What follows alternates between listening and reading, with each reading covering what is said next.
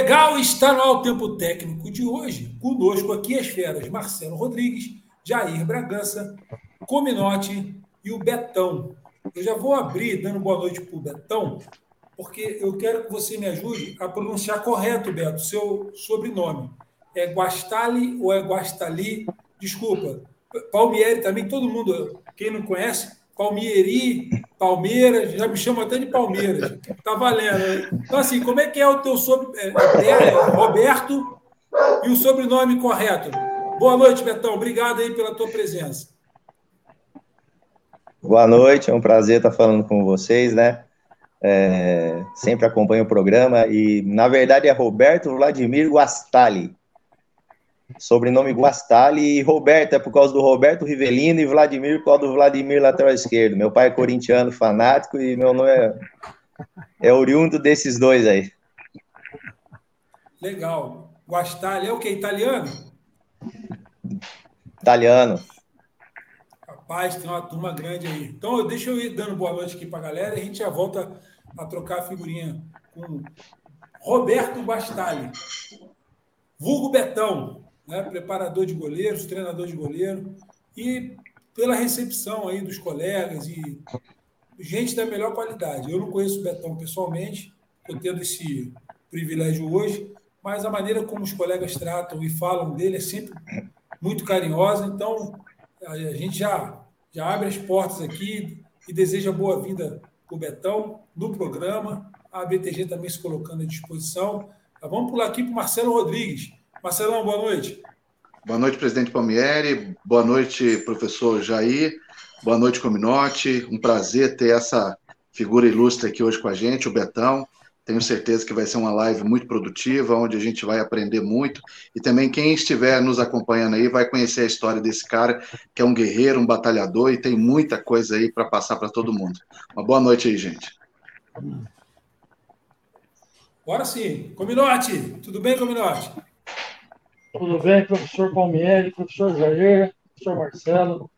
É uma honra hoje ter nossa, nosso, nosso convidado, o Betão, é um, um, grande preparador de goleiro aí dentro do Senado Nacional, né, muitos anos na ponte. A gente acompanha, acho que todos acompanham o trabalho dele. Ele vem fazendo há muito tempo com todos os goleiros da ponte. Né? É um privilégio muito grande ter você aqui hoje, professor. Uma boa noite para todos. Nosso mestre Oda aqui do, da BTG, Jair Bragança. Boa noite, mestre. Boa noite, boa noite, colegas, amigos e uh, os que estão nos assistindo.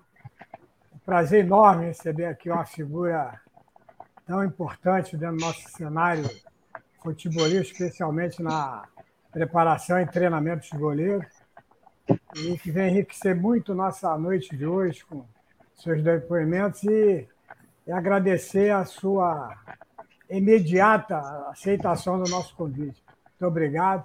Fique à vontade e estamos aqui para me ajudar a contar a sua história. Legal, a gente já vai dar boa noite aqui para o Wagner Moraes, que é sócio aqui do programa, né? É, o Sérgio Marola, que também está se tornando aí um outro sócio, né? Guto, que já é sócio, Guto Albuquerque, Gutão, aqui prestigiando. Márcio Silva também. É, tá sempre aí prestigiando a nossa live. Muito obrigado aí pela presença dos colegas. Na medida que essa galera for entrando, a gente vai colocando aqui a, a, a descrição, aí o GC, o, o comentário. Betão, você nascido e criado em São Paulo, meu caro amigo, ou você vem para cá pequenininho. Eu estou aqui há muito tempo em São Paulo, mas eu sou carioca. E conta para gente um pouco aí da. É, você é natural de onde? Ah, boa noite, eu sou natural de, de, de Águas de São Pedro, né? São Pedro, ali perto de Piracicaba, interior ali de São Paulo. E já comecei muito cedo no, na bola, né, como, como goleiro. Aí fui do. Toda a minha base foi, na verdade, no Quinjaú, aí rodei um pouco emprestado pro Flamengo, quatro anos, portuguesa de esportes. E tive uma lesão nesse, nesse osso aqui, seios da face, né, que chama. Aí, com já com 22 anos, já virei treinador de goleiros. Comecei muito novo, sempre, sempre em profissional, e tô desde 2000 já como treinador de goleiros. Tenho 46 anos e já, graças a Deus, uma já estou me sentindo experiente. É, é lógico que a gente aprende a todo dia, mas já bem cansado, graças a Deus. O Betão aí gentilmente aceitou o nosso convite, ele está viajando. Ele alugou o celular da esposa dele. Ele não tinha como conversar com a gente, mas a gente é, agradece o esforço dele. Então ele está no 4G, por isso que às vezes a gente tem um pouco de dificuldade para ouvir e talvez ele para nos ouvir também. Então a gente pede a compreensão dos colegas aqui da bancada, dos colegas eu tô, que estão Eu estou ouvindo bem, Palmieri. Tô... Que bom, que bom, a gente fica feliz. É porque assim, às vezes o, o, o colega entra para assistir a live, aí fala assim, pô, não estou conseguindo ver o rosto direito do Betão, ou demora um pouco para chegar, porque nós, nós aqui estamos em casa, com a conexão oficial da nossa casa, né? O Betão não, o Betão fez um arranjo lá. A esposa dele, inclusive, falou que se passar de um determinado horário, ele não vai nem jantar hoje, que ele vai ter que devolver o celular para a mulher. A gente agradece já a sua esposa aqui, viu, Betão, pela gentileza dela e ceder o aparelho para você bater um papo é. com a é. gente. E a gente, pelo que eu entendi aqui, vamos lá, você é mais um dos loucos que nasceram com o talento né, de ser goleiro, começou brincando e você teve um, um, um acidente que é, obrigou você, já mais jovem, né, a, obrigou ou você, por força do acidente, você falou assim, que saber de uma coisa? Vou mexer com isso não. Isso é coisa para maluco, vou... Se bem que ele continua trabalhando no meio, então ele continua maluco, né? porque trabalhar com goleiro é, não é realmente quem não conhece a profissão, a posição, não faz ideia do que é ser treinador de goleiro. Eu queria entender um pouco melhor. Você falou que começou muito cedo. Essa lesão foi o quê? Foi jogando? Foi um acidente? E por que, que ela obrigou você a sair? Foi, não, foi jogando. Na verdade, foi jogando, Palmieri. Assim, foi jogando pelo Quinjaú. Eu fiz uma saída no chão e teve o um chute do atacante né, nesse nesse, seios da face, né? Isso deu 12 horas de cirurgia, eu tenho uma placa de ferro até hoje, e durante o processo de recuperação, um, o cara que era o coordenador de esportes da minha cidade falou porque eu, que eu não, eu não queria treinar goleiros. E meio que começou assim, foi meio inesperado, até um cara que trabalha hoje no Tigres do Rio, tá há muito tempo, chama Fernando Martelo, e ele é daqui do interior de São Paulo, e foi ele que, que fez esse convite, e eu, pô, eu gostei, e vida que segue. Pô, legal, legal. Deixa eu trazer aqui o Júnior. Júnior da GK1. Júnior, boa noite, tudo bem? Boa noite, presidente. Boa noite a todos. Boa noite, Betão, tudo bem?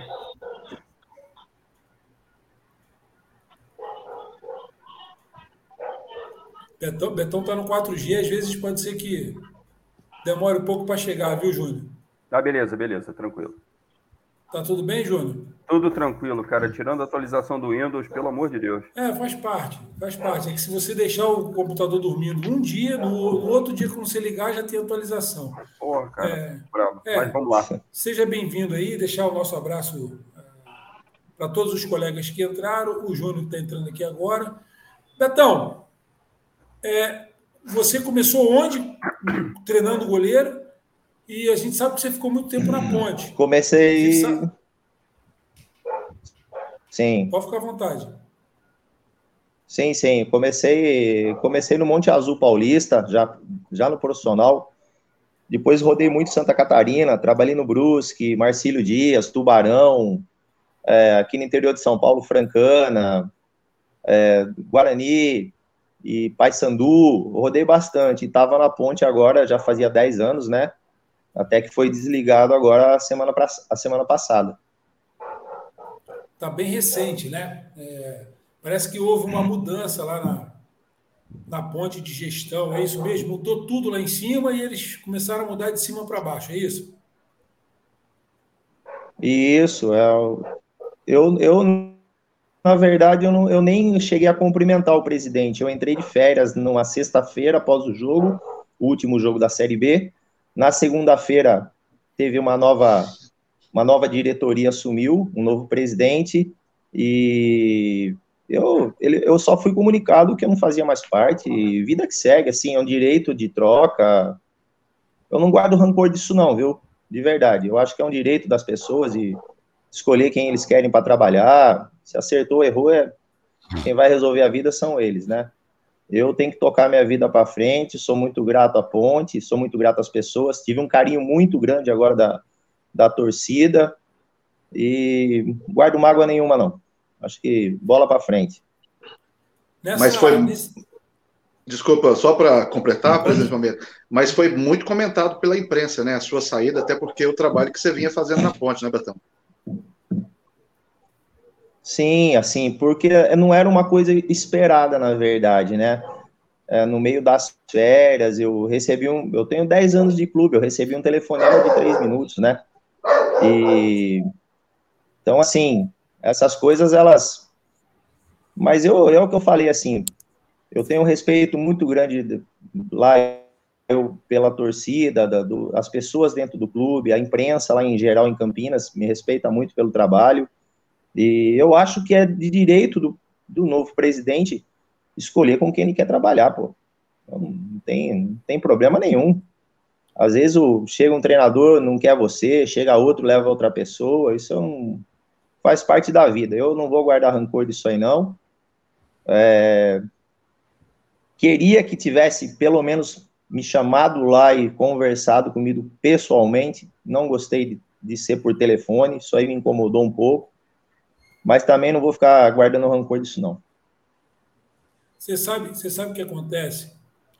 O futebol é, um, é uma profissão onde a porteira ela fica aberta é, é, um trabalho de porteira aberta, onde quem menos sabe ocupa os cargos mais importantes do futebol. Você vê que o treinador de goleiro, para ele treinar o goleiro, ele precisa de toda uma especificidade, anos de lastro, conhecimento. Enfim, não é algo simples, a gente vai chover no molhado se a gente ficar falando aqui, e a gente é até suspeito para falar da importância que tem o treinador de goleiro.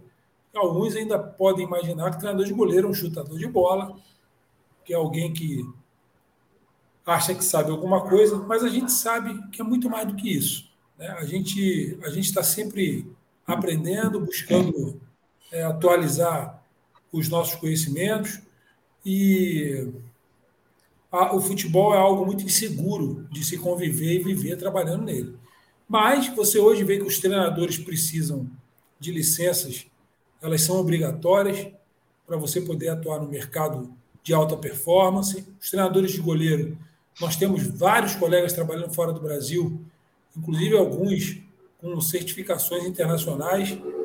Ah, temos um dentro da nossa diretoria, que é o Isner, né, que, que trabalha fora, trabalha no Catar, e é um exemplo.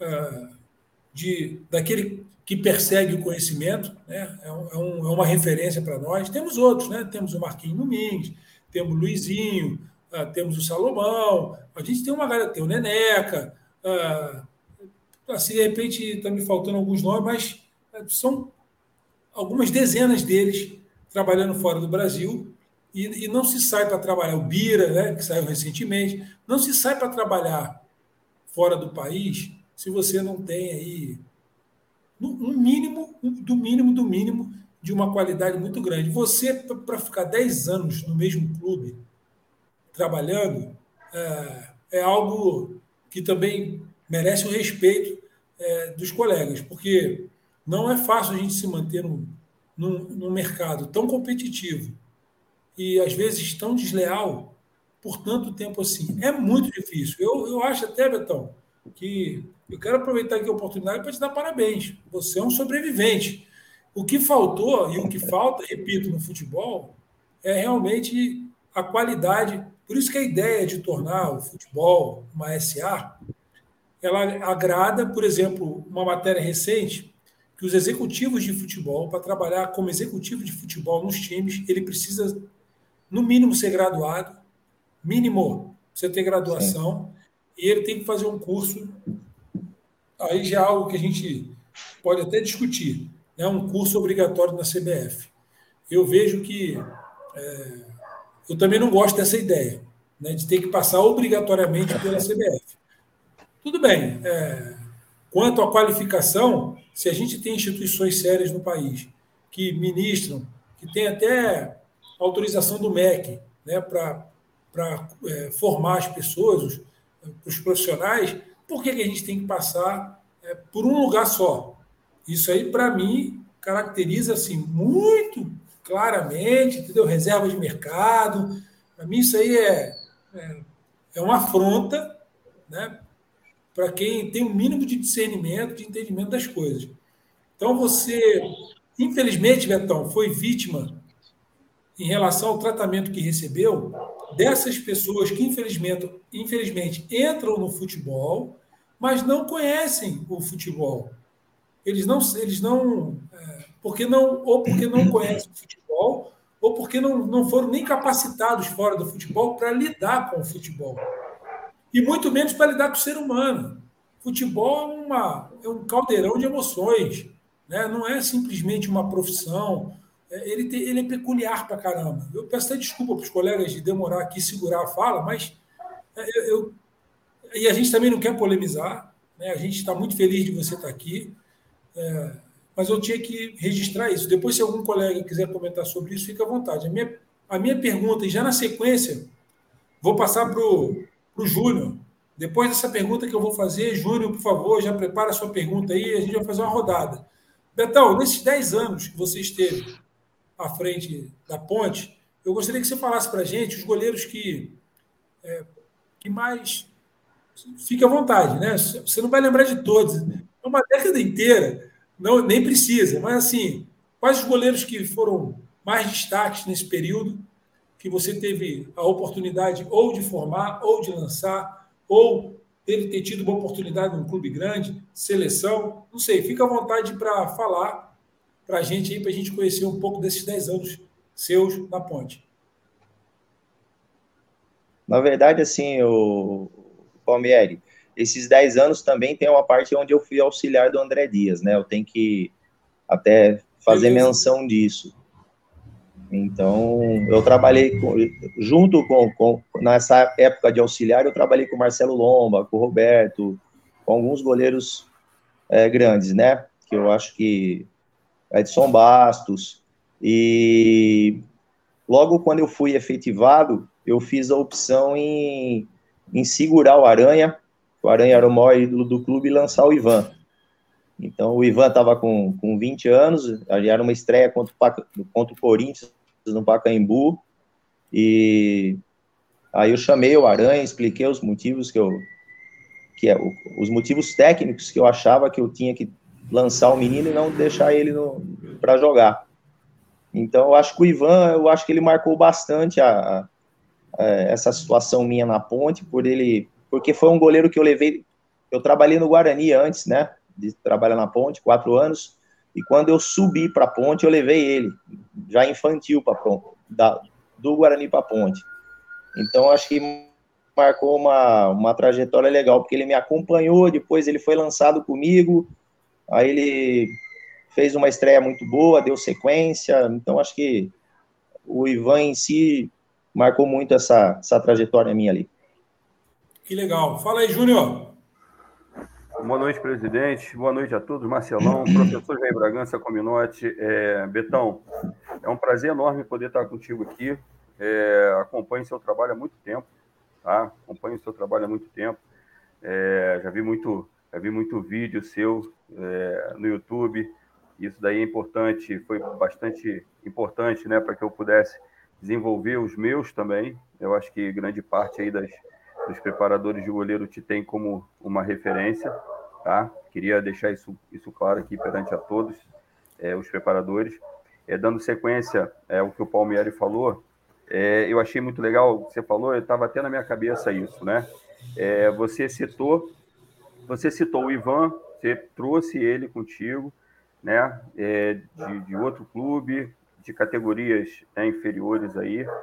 E qual é a sua visão hoje é, com relação ao evoluir do goleiro, né? ao pass, a, a, a passagem dos, do, dos goleiros pelas, pelas categorias, pelo amadurecimento deles e pelo lançamento deles. Então, a pergunta é a seguinte: é, como você vê, né? Como você vê essa transição? Em que momento você que você consegue identificar que um goleiro está no ponto de ser lançado? É, e por que que você acha que existe uma, uma, uma transição né, grande ou uma troca grande e os clubes por vezes preferem buscar goleiros, né? Vamos chamar de medalhões assim, né? ao invés de apostar no que eles formaram durante grande parte da vida deles? Bom, primeiro é um prazer estar falando com você, né? Agradeço as palavras e assim, ó. Primeiro a gente saber com quem a gente está lidando, o que a gente está lidando, que nem ali na, na, ponte a gente tinha, eu coordenava toda a categoria de base, é, todo goleiro que era aprovado ou que ia ser liberado passava por mim, eu subia para treinar no profissional, era integrado, eu avaliava, a gente conversava com os treinadores e goleiros da base, eu recebia todos os vídeos dos jogos, porque a, às vezes não dava para acompanhar os jogos, mas todo, todo, todos os vídeos, os relatórios dos jogos. Então eu, eu sempre acompanhei muito de perto tudo isso daí. Assim, eu acho que esse o lançar o goleiro, eu acho que esse feeling a gente percebe, né? Você fala, tá na hora, tá chegando a hora. Ali na ponte tem um, tem um menino muito bom agora, sub-17, ainda não está no ponto, mas é de nível muito bom. Então, provavelmente daqui a pouco também vai ser lançado. E assim, eu acho que nós, preparadores de goleiros, eu acho que a, a gente, eu vou falar por mim, né?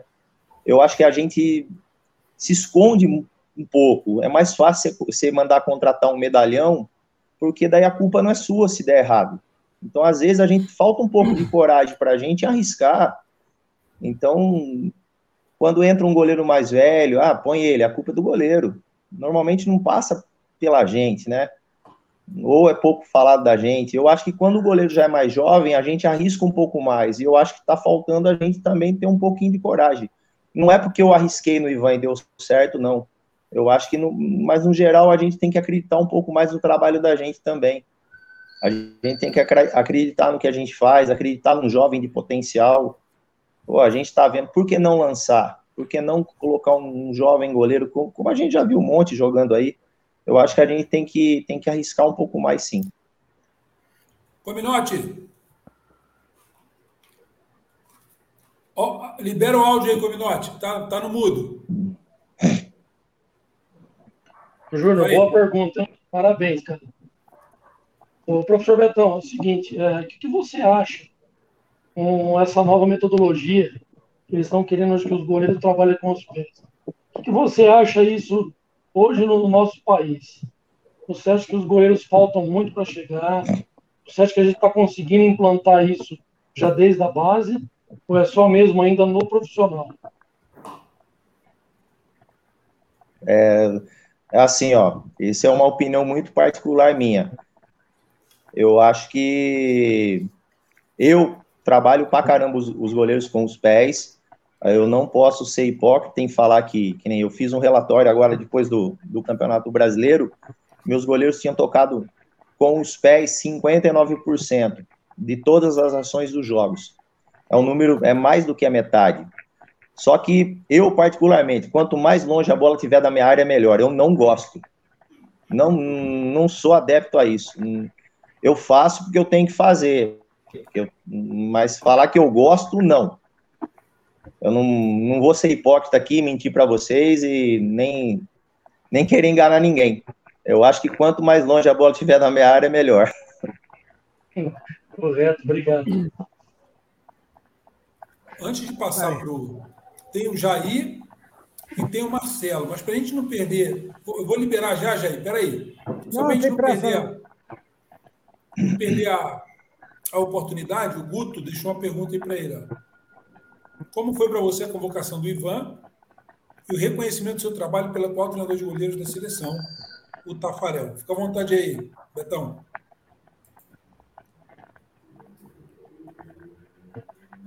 Ah, sim, o, o do Ivan, assim, a, a convocação dele para uma seleção é, já olímpica, depois ele foi convocado para a seleção principal, nessa, nessa filosofia do Tafarel de, de levar goleiros jovens para ser esse terceiro goleiro.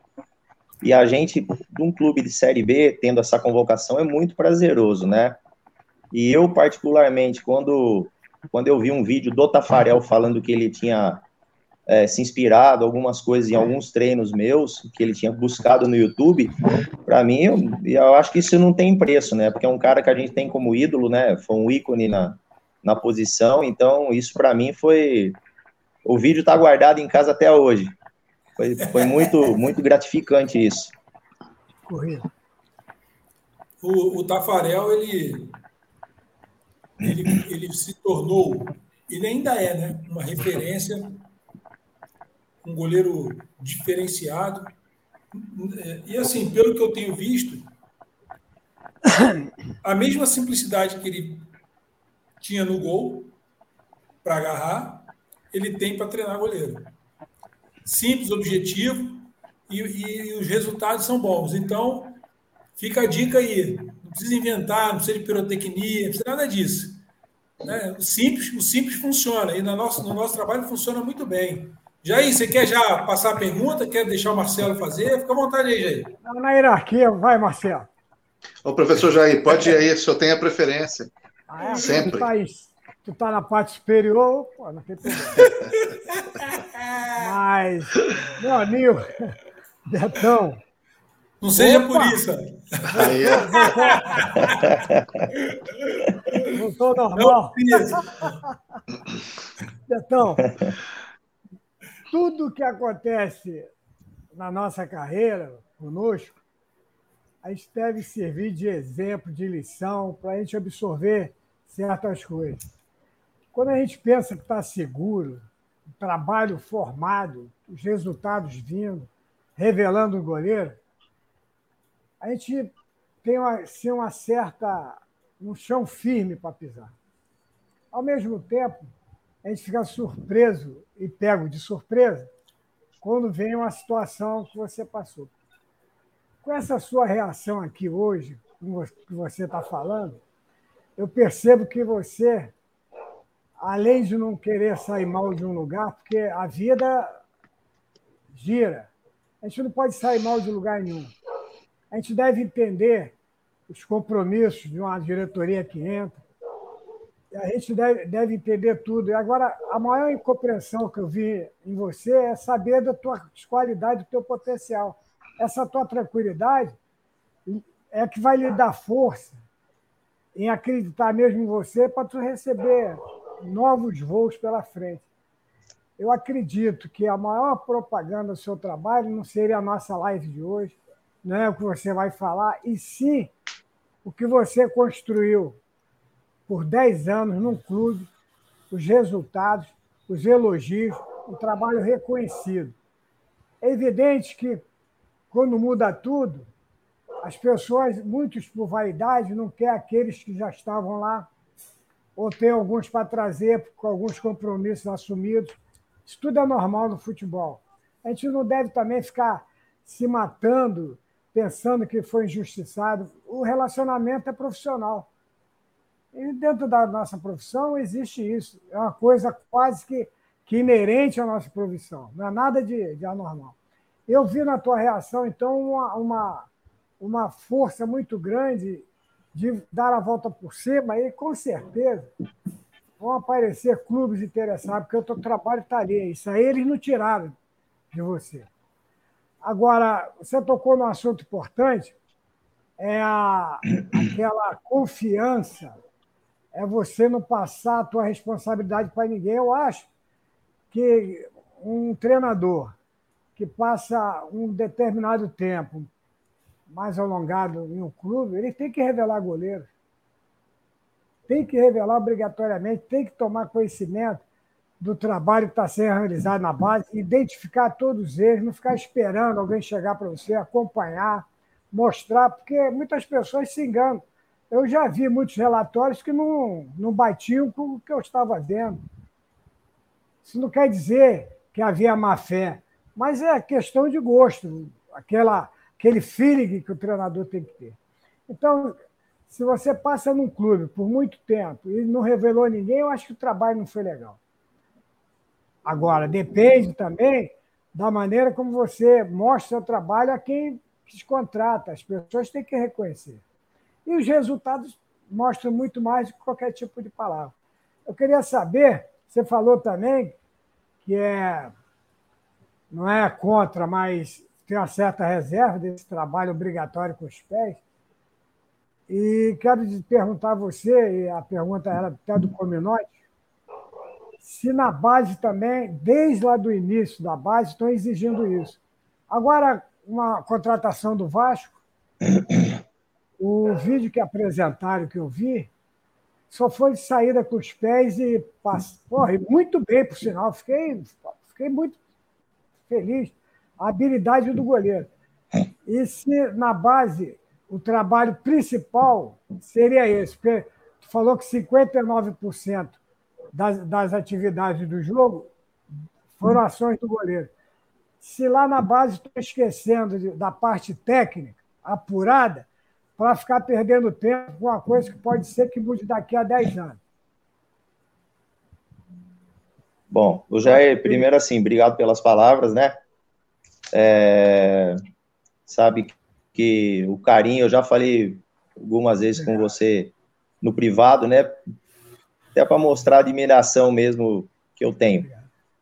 E assim, é, ali na ponte, a gente a gente surgiu mais goleiros, não só Ivan, a gente tem o Iago, que foi negociado com o Corinthians, o Lucas Ferri do São Paulo era da Ponte, foi convocado na, na seleção brasileira no, no, juvenil da Ponte.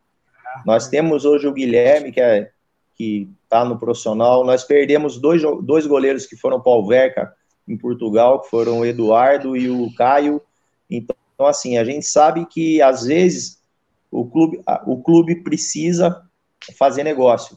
Eu, às vezes, não, concord, não, não concordava, eu achava que a gente tinha goleiro para 10, 15 anos já, e a gente sempre numa luta diária contra isso, para sempre revelar mesmo. E com relação ao, ao, trabalho, assim, ó, eu acho que é o que eu falei. Eu acho que o goleiro em si, ele tem que saber usar perna esquerda, hoje perna direita, um passe curto, uma bola que ele tem que, que ele recebe sob pressão, fazer uma batida longa na ponta. Eu só acho que tá estão achando que o goleiro é o meia esquerda do time. Eu não concordo, de verdade. Lá, lá embaixo se trabalha isso, mas eu cobro bravo. Aliás, eles não, eles não, não, não sabem fechar um cotovelo numa entrada, não cruzar uma mão, eles não sabem na saída de gol usar uma perna de fora, se vai sair, levar, é, girar e levar o joelho para se proteger, isso tudo é treinável.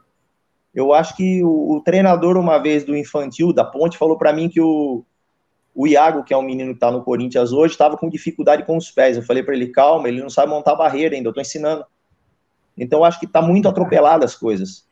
Eu, a gente tem que entender que no futebol, não, no futebol brasileiro, culturalmente, a gente tem que mudar isso. Também não, não vou ir contra isso, não. A gente tem que ensinar. Mas o, quem vai para o gol é o, é, o, é o que não sabe jogar com os pés, que quer inserir junto com, com as crianças, ele quer brincar, ele acaba indo lá agarrando, e aí acaba descobrindo o potencial em defender a bola, ele acaba virando goleiro. Então a gente tem que ter noção do que é o como esse menino foi criado para ser goleiro. Então, assim, ó, a primeira coisa que a gente faz lá, eu até falo para eles, ah, ele não sabe isso, não, não ele não tem que saber. Você põe no gol, ele agarra, vai, ele agarra, ele, ele, ele se joga, ele é corajoso, ele pula na bola, pula. Agora a gente vai tentar ver se ele tem capacidade de assimilar as partes técnicas. Então aí cabe o treinador ensinar posicionamento, posição corporal, é, corpo em pé, corpo baixo, pô, isso é tudo que vocês sabem, mas eu acho que está se perdendo muito com relação a essa parte técnica. A gente não vê mais um goleiro sair no pé do, do atacante, só vê fazendo um X. É importante? É, eu tenho treino. Mas é, um, é uma opção, é um recurso, na verdade, mas você não vê mais o atacante, um, um goleiro arrojado, saindo no pé com as mãos. Ele, eles esperam e fazem um X. Às vezes tomam o gol fazendo um movimento e não fazem mais o outro. Então, eu, eu, eu acho ainda, eu sou da opinião que tem que se treinar muito, coordenativo, era obrigatório fazer pelo menos três vezes na semana escadinha para esses meninos que normalmente os meninos são todos grandes hoje, então às vezes eles não estão maturados, eles são descoordenados, então você tem que ter um pouco de paciência. Eu acho que é tudo, é muito complexo, mas eu acho que a gente está perdendo muito na parte técnica. A palavra hoje é, resolveu o problema, que ela existe, mas ela ficou muito exposta. Não, mas tem que saber como resolver o problema também. Porque o menino não saber fazer uma entrada bonita, às vezes, porra, é, uma saída do gol elevando o joelho, ou, ou com a perna de fora. Então, eu fico muito bravo com relação a isso, com relação à parte técnica. Sempre, eu levantar, levantar com a alavanca por trás, levantar com giro, lado contrário. Então, assim, eu, eu sempre cobrei muito de, do, do, dos, dos meninos que trabalhavam comigo, e a gente sempre seguiu a mesma linha. Eu, que eu acho que é importante também dentro do clube. Tá bom. Eu, eu inclusive, desculpe eu, eu continuar na minha fala, eu já mostrei muitas vezes minha preocupação com o futuro, porque nós chegamos numa excelência e devido a essas mudanças, poucos, eu acho que tudo é normal, a evolução faz parte da, do ser humano, da vida, de, cada, de tudo que acontece. Mas o meu temor é você receber a informação e só fazer aquilo, esquecer o que nós sempre fomos bons na parte técnica isso aí, jogar com os pés, tem que inserir realmente como o jogo está assim. Isso aí não é problema. Agora, que não seja um percentual maior do que a parte básica de um goleiro. Isso aí que é meu temor. Que futuramente tenhamos goleiros totalmente diferentes do que nós conseguimos fazer até hoje. Agora, quanto a jogar com os pés, não tem nenhuma Sim. objeção.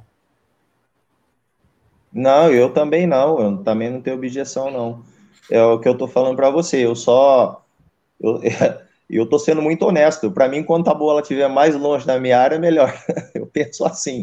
Mas eu tenho que trabalhar também. Né? Às vezes os treinadores querem construção, querem que jogue dentro da área. Eu tenho um goleiro agora aqui na ponte, o Igor. Ele é ambidestro, ele joga muito, ele às vezes abusa.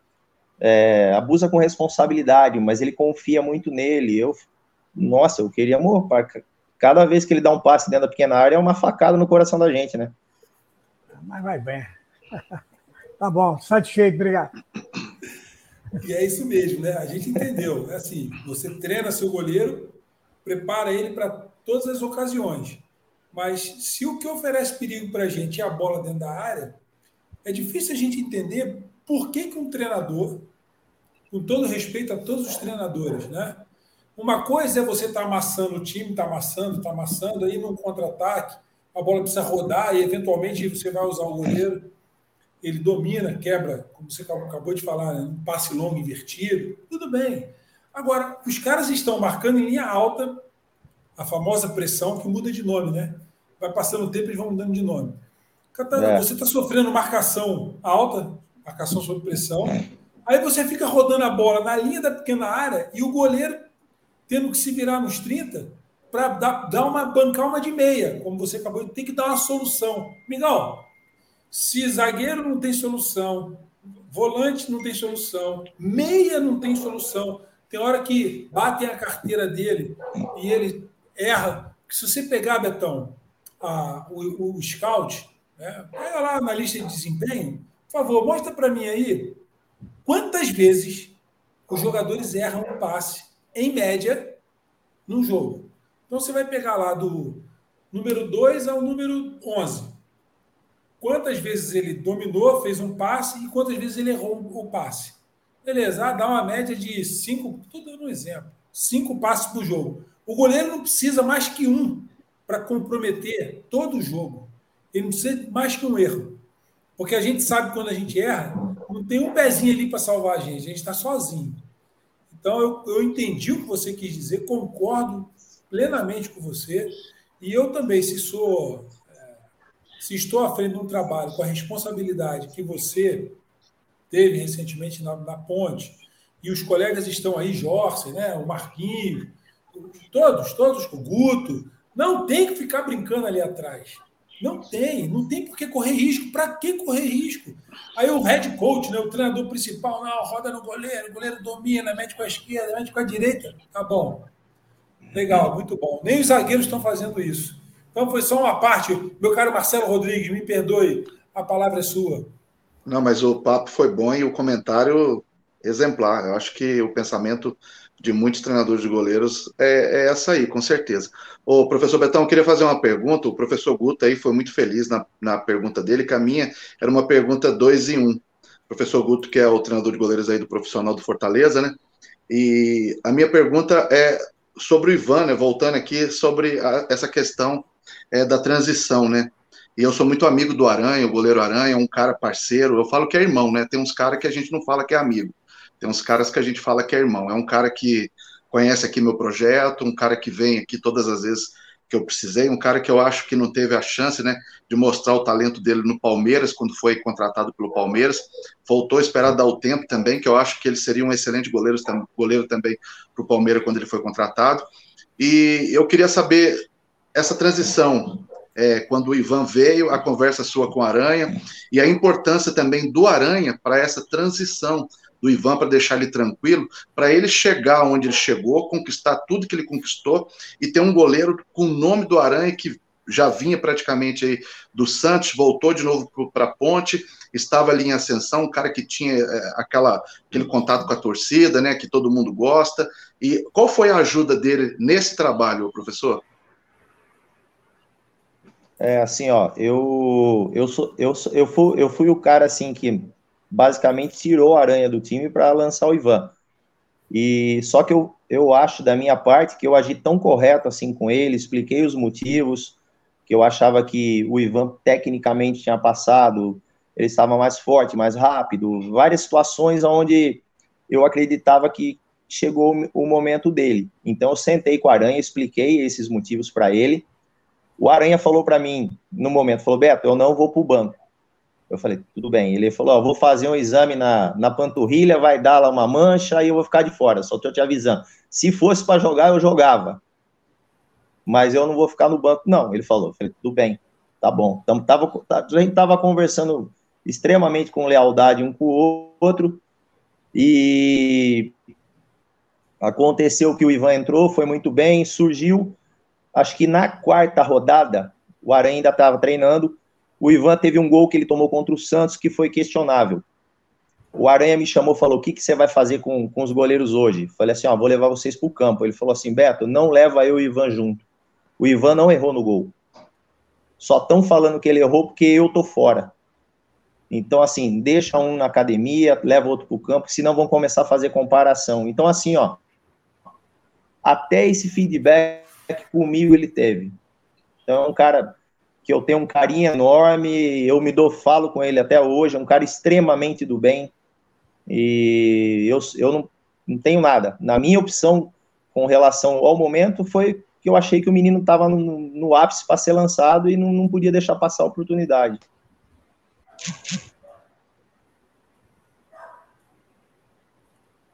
Beleza. Deixa eu seguir aqui então.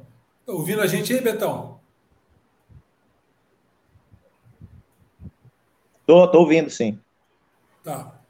É, como você está na pista, é, a minha pergunta para mais uma rodada aí, né? Todos perguntaram, né? Cominote, Marcelo, Jair, beleza, né? Então eu vou, eu vou iniciar uma nova rodada de perguntas. É, do que você viu aí, Betão, é, de goleiros, né? O que, que você tem visto que tem te agradado? Você fala atletas mesmo, né? Sim, sim. Sim, acompanhei bastante. Eu acho que é, eu vi uma eu vi uma safra 97, eu vou, vou, vou, chamar assim, que era do Ivan, o Fusato, que está na, na, tá na Itália, era o Lucas Ferri, que agora foi emprestado para o Náutico, que precisa jogar também, que é um menino que tem potencial, mas ficou muito tempo sem jogar no, no, no São Paulo, assim, então precisa jogar. É, quem mais? Vamos, vamos pegar ali os meninos mais jovens que tem, tem vindo, o menino do Atlético Mineiro, o Matheus, que jogou pelo CSA muito bem, muito bom. É, o Jordan, um goleiro foi para o Brusque agora, potencial incrível. Eu acho que tem, tem uma safra de goleiros jovens com muito potencial. Eu acho que que a gente está tá, tá, tá bem servido, sim, com, com relação a essa, essa geração nova. Que legal. A bola da vez é o Júnior. O Cominote quer fazer pergunta? Vai lá, Cominote. Olha o áudio aí, Cominote. Quer fazer, Júnior, primeiro? Não, pode fazer. O Júnior faz na sequência. Fica à vontade. Ô, professor Betão, uh, devido hoje nessa né, metodologia nova aí, que o pessoal aplica muito mais né, com os pés, a gente entende também que mudou o futebol, mudou a velocidade da bola, mudou a bola, mas ainda nós podemos, eu acredito eu que ainda nós estamos com um déficit muito grande nessa parte de é, muito rebote, com bolas muito fáceis, né? Isso, será que é devido a esse déficit que está tendo a falta de qualidade técnica, do fundamento técnico? Eu, deixa eu ver se eu entendi, Cominote. Não, eu acredito. Você, você, você entendeu, Betão? Está picotando aí, conseguiu entender? Não, entendi sim, entendi. Assim, eu acho de verdade, o Palmieri, eu acho de verdade que a gente tá, não está priorizando mais a parte técnica do, do goleiro. Eu acho que algumas, algumas valências mesmo, a gente, pô, o goleiro, ah, ele tem que resolver o problema, concordo, mas eu acho que ele tem que saber como ele vai, o que ele vai fazer, ele tem que saber dar um soco com a mão esquerda, um soco com a mão direita, da continuidade da bola, é o que eu falei. Então, acho assim, ó, é, não, não, não tem hoje. Hoje a, a palavra, eu, eu, eu cobrava muito do, dos meninos que trabalham comigo lá, da gente não ser um treinador de goleiro preguiçoso. Porque a palavra agora, é, a moda é estar tá inserido no, no trabalho. Ele vai lá, bate 10 punhos e já pôr o goleiro, aí ele começa a trabalhar com o pé e acabou o treino e não fez nada. Então eu estava muito chato com relação a isso eu ainda bato nessa tecla, que a gente tem que dar prioridade sim à parte técnica. É lógico que a gente tem que. O improviso vale, porque o futebol é, o, é um campo aberto, né? É, acontecem situações inesperadas às vezes, mas é, a gente tem que priorizar ainda, no, uh, porque o, o goleiro brasileiro ele sempre foi muito forte tecnicamente, a gente não pode perder isso. Legal. Jair, eu, eu, eu, queria só acrescentar, pelo que eu vejo, eu vejo tudo, vejo tudo, até porque eu tenho tempo para isso. Faço nada, tenho que aí começa a ver tudo. Eu percebo que nos exercícios pegada existe uma, uma preocupação maior com a segunda bola do outro lado que com a primeira. Eu vejo, eu vejo às vezes, uma situação de que o próprio garoto, o próprio goleiro, o próprio profissional é quase que obrigado a espalmar a primeira para ir com velocidade na segunda. Eu não entendo esse movimento. Eu acho que o movimento tem que ser completo. Tu faz o movimento completo, normalmente você está no chão ou está fora de posição.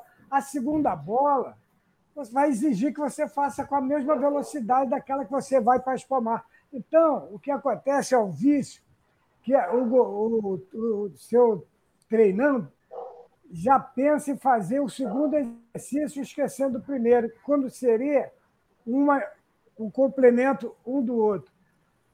Faz o primeiro corretamente. E outro detalhe que eu percebo é que não se cobra rebote. Mano. Você chuta uma bola, às vezes pega a mão, o goleiro espalma, larga a bola, Deixa onde a bola está para fazer o segundo movimento, que parece que é o mais importante, quando não é. O primeiro movimento é você fazer a pegada, porque no jogo, se você fizer essa pegada ou recuperar a bola que você largou, não vai ter um segundo lance, não existe isso. agilidade, tudo bem, mas você pode fazer com a bola nos teus mãos, deixar onde ela está e, e partir. Então, condiciona-se o jogador, o goleiro, a fazer só rebote, porque ele está fazendo isso no treinamento, quando seria aconselhável ele fazer a defesa completa. A segunda bola pode ser que exista. Ou se não, largou, às vezes a bola está no pé dele e já está. Faz a segunda, faz a, a, a defesa completa para depois ir para o lance. No meu ver é isso. Então, eu acho que essas rebatidas eu, eu sou da época que, pô, quando pegava a bola, morreu a jogada. Depois começaram a dar soco na bola também, tu saia do gol para matar, para pegar e segurar. Hoje a prioridade é socar a bola quando sai do gol, no cruzamento. Isso aí é prioridade. E a prioridade é espalmar a bola para ficar de pé rápido. Isso aí eu, eu custo a, a entender. É, Jair, assim, eu, a gente treina bola, é, ações rápidas, né? Mas o intuito sempre é que faça a primeira defesa bem feita, desfaz da bola e pode ter uma segunda bola como recuperação. Mas a primeira ação tem que ser bem feita. Não dá para rebater a primeira para ir na segunda. Concordo com você. Assim, eu acho o princípio o princípio do goleiro é segurar a bola. Se ele tiver uma pegada boa, ele segurar, ele já resolveu. Às vezes ele, ele saltou com a perna errada, ele ele caiu errado, mas se ele conseguir segurar, porque assim, é, é uma coisa que a gente faz até hoje. A gente, eu costumo usar muito o paredão ainda. É uma coisa que, ah, os goleiros estão lá chutando bola na parede. Estão, estão fazendo paredão, estão treinando punho. Eles passam antes e batem, isso até no profissional da ponte. Eles vão lá, começam a bater, eles mesmos se aquecem sozinhos e vêm comigo, eles já fizeram lá é, 100, 100, 100 pegadas. Então, eu concordo com você com, com relação a isso. A gente não pode priorizar uma coisa deixando a outra deficitária. Eu discuto, discutia, estava discutindo muito com meus goleiros também com relação a espalmar. Não, segura. Aí eles começam, não, estão molhando a bola, a bola tá lisa. Aí eu mandava vídeos do, do Zenga, do da Saev, dos goleiros mais antigos segurando. Ah, mas nesse tempo a bola era diferente. GK1. Pronto. E, justamente, aí, aí, Pegou pesado, hein, Betão? Pegou pesado. Ah, olha o Júlio fazendo propaganda. É só, é só comprar a GK1, né? Pronto, segura na hora. Ah, GK1. Não, mas. mas eu, GK1, eu, eu, mando, eu mando. Escapa, pô. pô, é tudo com luva boa, tudo luva top. É, não dá. Aí eu falava para eles: ah, a bola antes era diferente, mas hoje, hoje a luva de vocês é melhor.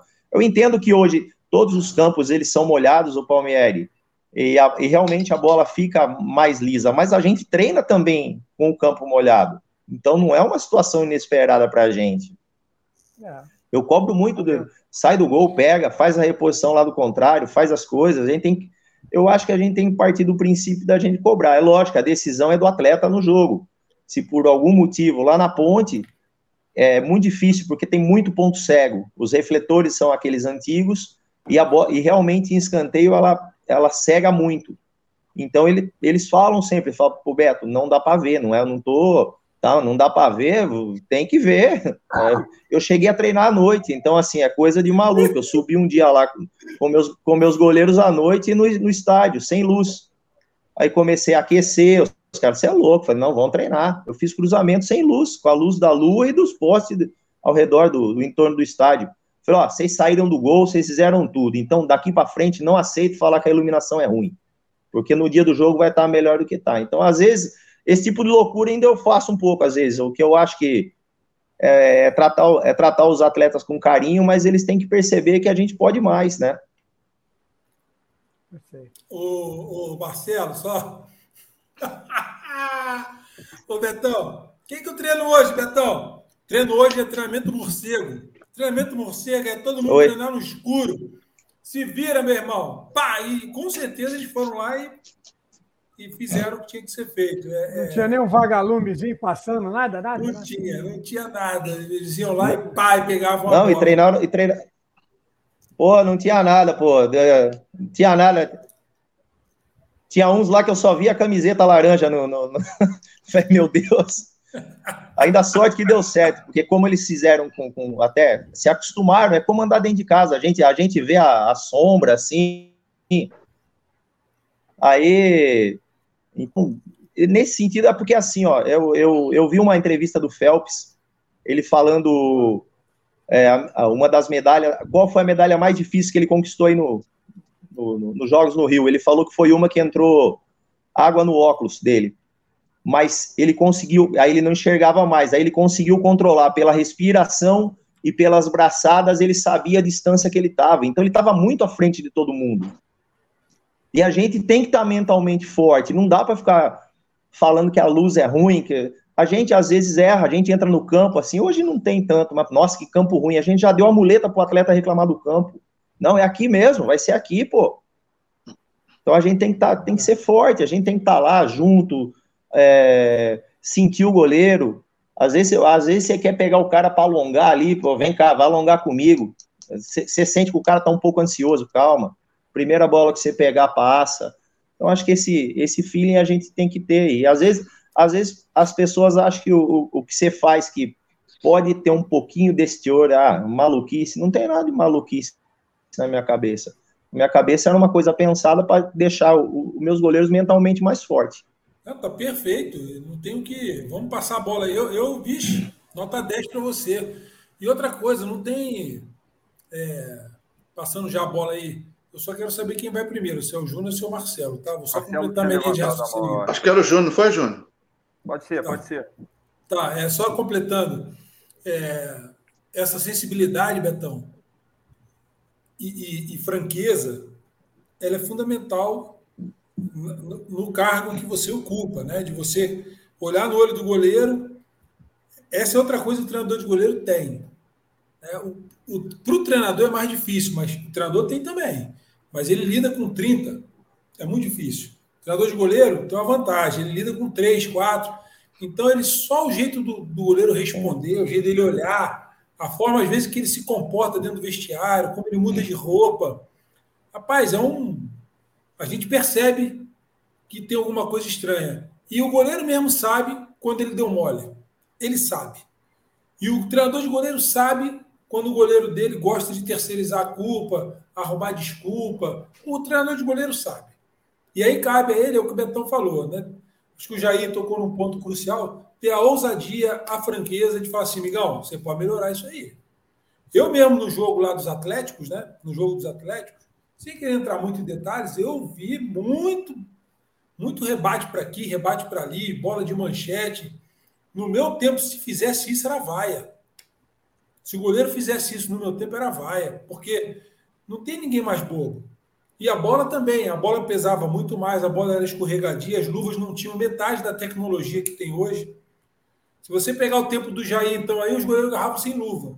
Tô brincando, Jair, tô zoando. É só pra, ah, mas sou do pra... tempo mesmo. Não, não, verdade. Eu sou velho, sim, ó. Não tinha, não, no meu tempo não tinha luva, né? Que eu tivesse Você não vai falar que não tinha GK, né? É, infelizmente não. Porra, não Aí sabe quem era? Passava breu, breu. Pé, porra. Na voz. Breu, pô, é, pô, tu dava breu. Caramba, breu. Breu, é, passava assim de. Tinha, tinha, havia, só podia ser lenda que segurava mais a bola. É, pô, progresso é para ser usado. Evolução é para ser sentida. Pronto, acabou. Achei que ele ia falar GK. GK vem agora, já não. É GK. Eu sou do é. tempo do tempo teco. GK é boy, é aquele narigudo que 300 passageiros. Ô, Betão, olha só, você não esquenta a cabeça com isso, não. Esses caras, pô, ficam tirando, tirando onda da minha cara o programa inteiro se deixar. Então, você não esquenta a cabeça com isso, não. É. Bom, olha só. Então, é, o Cominote levantou uma resenha. Você falou bem. O professor Jair tocou no ponto. É, hoje, é, eu não sei, porque a partir do momento que a gente trabalha com formação, eu trabalho com formação também. Tá? A gente começa a se preocupar com algumas outras coisas. Por exemplo, hoje, é, hoje na minha concepção, eu vejo muita gente replicar coisas, replicar trabalhos, sem ter a ideia do objetivo daquele trabalho naquela determinada categoria. Tá? O que, que eu quero dizer com isso? Você citou bem a questão da técnica do fundamento, né, do punho, da entrada, do cotovelo, né, de que jeito que ele está levando a perna à frente para poder fazer uma queda né, na diagonal, angulada, certinha, como é que ele leva o braço, como é que ele abaixa o corpo, né? Eu gosto muito de trabalhar isso por um motivo simples. Às vezes, é, tem, tem uma bola, cara, que na minha concepção é uma das bolas mais difíceis, é aquela bola de uma passada que o goleiro não sabe se ele dá uma passada e entra nela, ou se ele parado, ele cai nela lateral. Essa bola é mortal, principalmente com o tamanho dos goleiros que tem hoje. Né? Não tem mais aquela do goleiro de 1,80m, 1,78m, igual tinha na década de 80, que o camarada conseguia né, fazer as defesas, que ele estava mais próximo do chão. Né? Ele, ele, ele conseguia. Hoje os goleiros são muito maiores. Então tá, então o que, que vai acontecer com ele? Pô, o que, que eu vou fazer? Eu vou dar uma passada para o lado e vou entrar, porque se eu der uma passada para o lado, às vezes eu mostro para os meninos, cara, uma passada para o lado, vai um deslocamento grande. E você, de uma posição A, você move para a posição B de uma maneira que você está tá quase um metro, um metro e meio para o lado. E aí você, com agilidade, você move e faz um movimento de entrada. E aí, o que, que é melhor, né? Porque às vezes o cara tende a cair, a fazer um movimento de queda lateral, só que no movimento dele de queda, a bola está muito próxima. E aí a bola passa, ela vai passar, né? E aí o que eu vejo muito é aquela coisa, o que o professor Jair comentou. Às vezes o cara quer fazer trabalho de três bolas, ou seja, ele faz um punho, corre, faz uma, uma, uma rasteira, uma queda rasteira, volta, faz uma meia altura para o outro lado. Então ele, ele muda, né? Ele, ele sai trocando amplitude, quer dizer, em cima, embaixo, em cima. Ele troca amplitude, né? Eu chamo assim. Só que o cara está pensando na terceira sem terminar corretamente a primeira. Então, caramba, por que, que se faz isso quando o menino está lá na iniciação? Quando o menino está lá no sub-11, no sub-13? Cara, faz 10 punhozinhos, acabou, acabou. Agora você vai fazer trabalho de passada com punho. Agora você vai fazer trabalho de transição, né? De, de skip com punho. Ah, acabou? Acabou. Agora eu vou fazer um skipzinho com entrada. Vou fazer passada com entrada. Agora eu vou fazer só queda. Vou aquecer só queda. Por quê? Porque se ele acostumar com o movimento e com a técnica, quando você tentar inserir o segundo movimento, que ele precisa ter feito o primeiro movimento da melhor forma que ele puder, ele vai fazer porque aquilo já está no consciente dele, de que maneira que ele terminou aquilo, ele precisa concluir aquilo de uma maneira correta para poder fazer o segundo movimento. E cabe ao treinador, o preparador de goleiro, olhar para ele. Se ele tiver com pressa de pegar a primeira para ir na segunda, fala, parou, parou, parou, parou, parou. Vamos voltar. Você está pensando na segunda, cara. No jogo pode não acontecer a segunda. E nós vamos trabalhar velocidade de reação. Nós vamos trabalhar a segunda bola entendeu? E para de repente trabalhar a segunda bola, eu posso fazer muito bem. Um atleta joga para o outro, ele devolve e vai para a segunda bola, como se ele tivesse dado um Sim. rebote, né? Eu posso fazer os tipos de movimento, joga a bola em cima dele para ele se livrar da bola e vai para a segunda. A gente tem como criar isso. Então, uma, uma das coisas que eu vejo, não sei se você é, se você também percebe isso ou você me corrija se eu estiver errado, é que as metodologias de treinamentos elas têm que ser aplicadas diretamente dentro de um contexto e dentro de um objetivo que por vezes passa despercebido pelo próprio treinador de goleiro, com foco, com a categoria, com o que, que se quer trabalhar. E aí você passa a replicar um treinamento. Então eu pego, olho um treino seu de alto rendimento do profissional. Aí eu quero pegar um treino seu de alto rendimento do profissional, eu achei legal o seu treino, pô, vou botar para um garoto de 9 anos de idade para ele poder fazer. Meu irmão, na minha concepção, então isso não funciona. Porque não, não tem condição, ele não vai render a mesma coisa, ele não tem como produzir o mesmo resultado. Né? É uma das coisas que eu vejo nesse contexto, né? nessa situação. E, e, e só para poder complementar, não, né? pode falar. Não, eu concordo com você. Eu concordo assim com, no, com o que você está falando. Eu acho que é, essa parte que nem dele, dele aprender a fazer uma, uma primeira bola para depois ir para uma segunda, não tem como ser feito uma situação se ele não sabe nem fazer a primeira. Você tem às vezes, pô, os meninos lá de um sub de um sub 13, 14 é de joelho mesmo.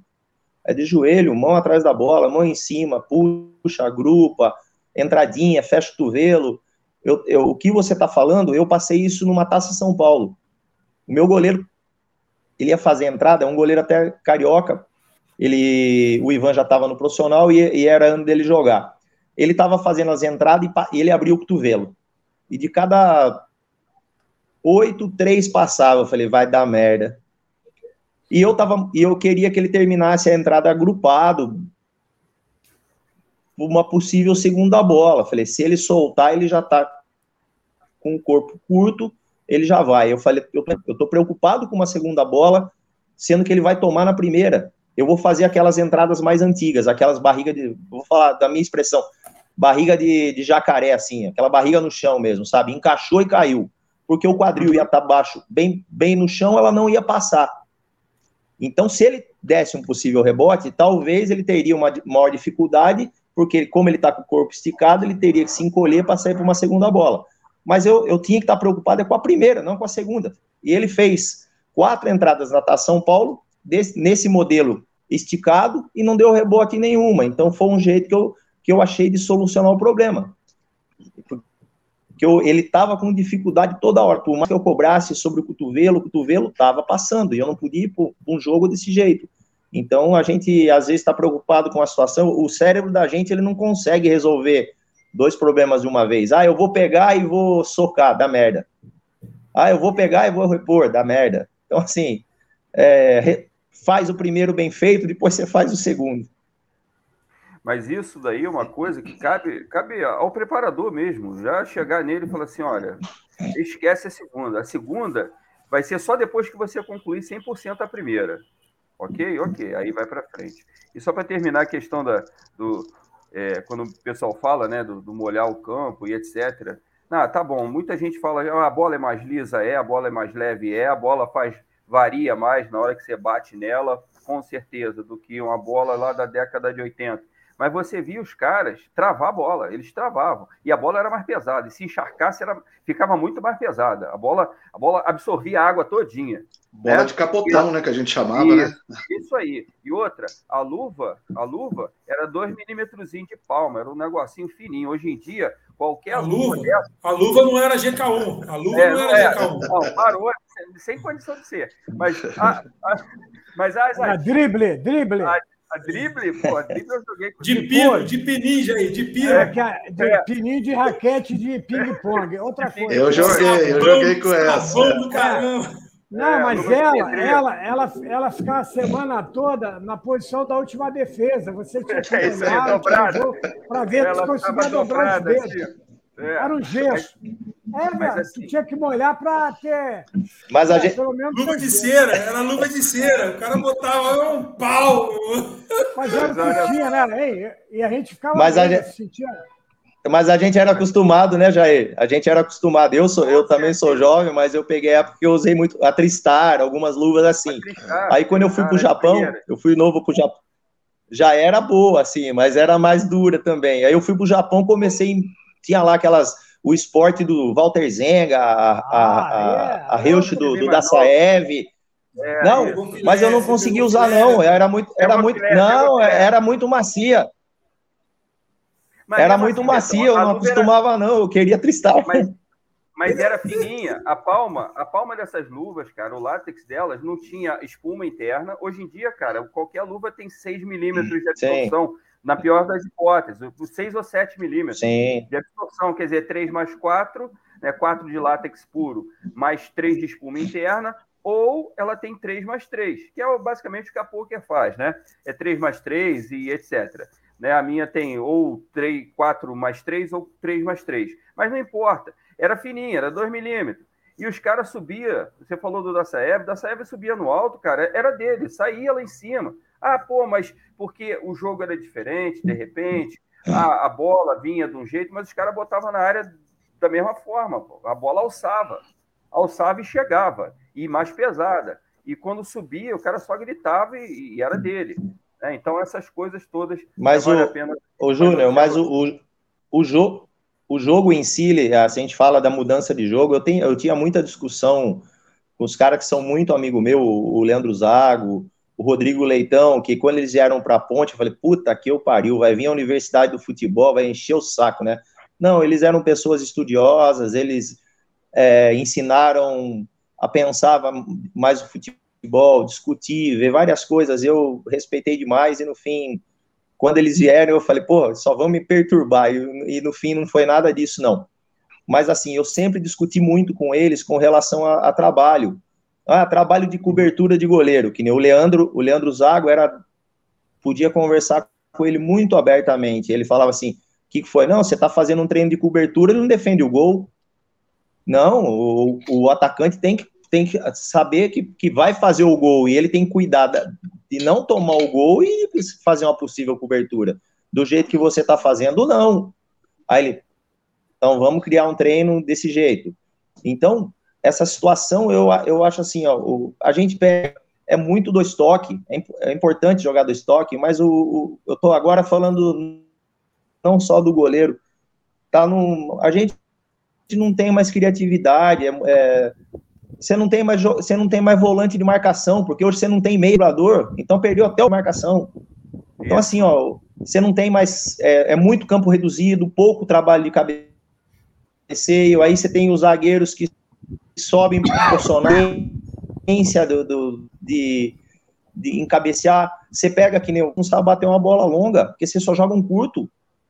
Então, assim, é o, o, o contexto geral dos treinos, eles, eles, eles estão também dificultando várias situações em si, e as palavras hoje são muito bonitas, né?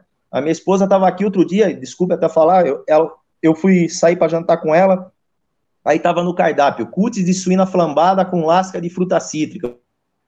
Eu falei, vamos pegar. Ela falou, é torresma pururuca com casca de limão, seu tonto. Pronto, é isso aí. Então, assim, ó, é o que, é o que tá usando, é troca de nome. Fala, Marcelo, é Marcelo, né? É Marcelo, isso, é isso. É, é, eu acho que é... eu, professor. É, primeiro queria dizer assim, é legal, né, a, o comentário do professor Jair, né, com essa questão da segunda bola. Eu sempre troco a ideia aqui com os meus goleiros, eu falo para eles assim, eu sou da época que você tinha que trabalhar a primeira, você não tinha que pensar na segunda. E eu falo para eles, gente, vocês têm que matar o jogo. Se vocês pegam a primeira bola, acabou entendeu? Vocês vão ficar tranquilo. Agora, se você dá um rebote pensando para a segunda bola, ou qualquer ação que você fizer pensando na saída para a segunda bola, igual o presidente Palmieri disse, né, que é, a tal da manchete, ou sair dando um soco na bola, às vezes o goleiro ele tem condições de sair, matar o jogo de uma vez, ele, ele acaba saindo com soco. E aquela bola, às, às vezes, sobra para alguém. Quantos gols, né? A gente viu aí que o cara sobra, ele bate de primeiro e o goleiro não tem reação, que está todo mundo na frente dele, né? Outra questão que o professor Júnior também colocou, que eu acho também muito importante, eu acho que isso aí é um. A gente que trabalha com formação, né? E serve aí para o pessoal que trabalha com isso, formação, que tem gente que estuda. É, o cara põe um monte de situação lá, coloca cone para ali, cone para cá e fica dando treino para criança, numa idade que acaba agravando lesões lá na frente, porque a gente sabe que faz isso. Eu conversei com o professor Romeu outro dia, pedi para ele fazer um trabalho para mim, ele não está aqui hoje, mas é um cara estudioso, um cara que conhece muito né, dessa questão física. Para ele montar um trabalho, ele montou um trabalho muito bacana, que depois eu quero apresentar para o meu pessoal que trabalha comigo, que eu acho importante para a gente fazer o crescimento também da formação que a gente está aqui, né, do trabalho que a gente faz, que a gente pega. Hoje a gente tem o Kids, né, que é criança de 5, 6 anos de idade até o 17. Então, acho que hoje, é, tudo que foi falado aqui é muito legal e está agregando muito né, para o conhecimento da gente também, que trabalha com formação. E a minha pergunta, professor Betão, é sobre essa questão da evolução do goleiro, mas eu digo da evolução da base para arriscar mais a colocar o goleiro no profissional. A gente vê muitos clubes ainda com dificuldade e trazendo goleiro para o profissional, e muitas vezes tem condições que tem um goleiro pronto lá, mas muitas vezes não arrisca. No seu caso, você colocou o Ivan para jogar. Você foi lá e viu que ele tinha potencial, colocou ele para jogar no profissional, foi ali dosando, fazendo seu trabalho e virou um excelente goleiro até a, ponto de ser convocado para a seleção brasileira. O senhor acha que falta um pouco mais de ousadia? Ô, Betão,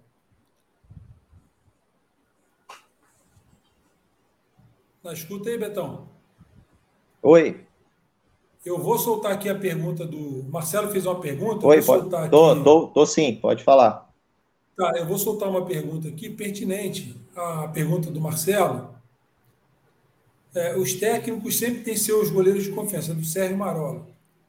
Como o treinador de goleiro age quando você lançar um jovem talento, como foi no caso do Ivan e o Aranha? Como, como é esta conversa com o treinador? Acho que é mais ou menos está dentro da linha de raciocínio do Marcelo aí, da dificuldade de se lançar um jovem atleta, de se ter mais ousadia, não é isso, Marcelo? É, de chegar para o treinador, né, que é do profissional, e falar: eu tenho um goleiro pronto, não precisa trazer. Entendeu? Muitas vezes a gente vê aí é, os grandes clubes, né, trazendo goleiros com grandes nomes, né? E muitas vezes lá na base tem, né? E aí, Betão? Como é que foi essa é... resenha? Como é, como não, é que é... você. O treinador, o treinador tem que dar essa abertura. Se ele não der, você chega e conversa com ele do mesmo jeito. Como é que você faz?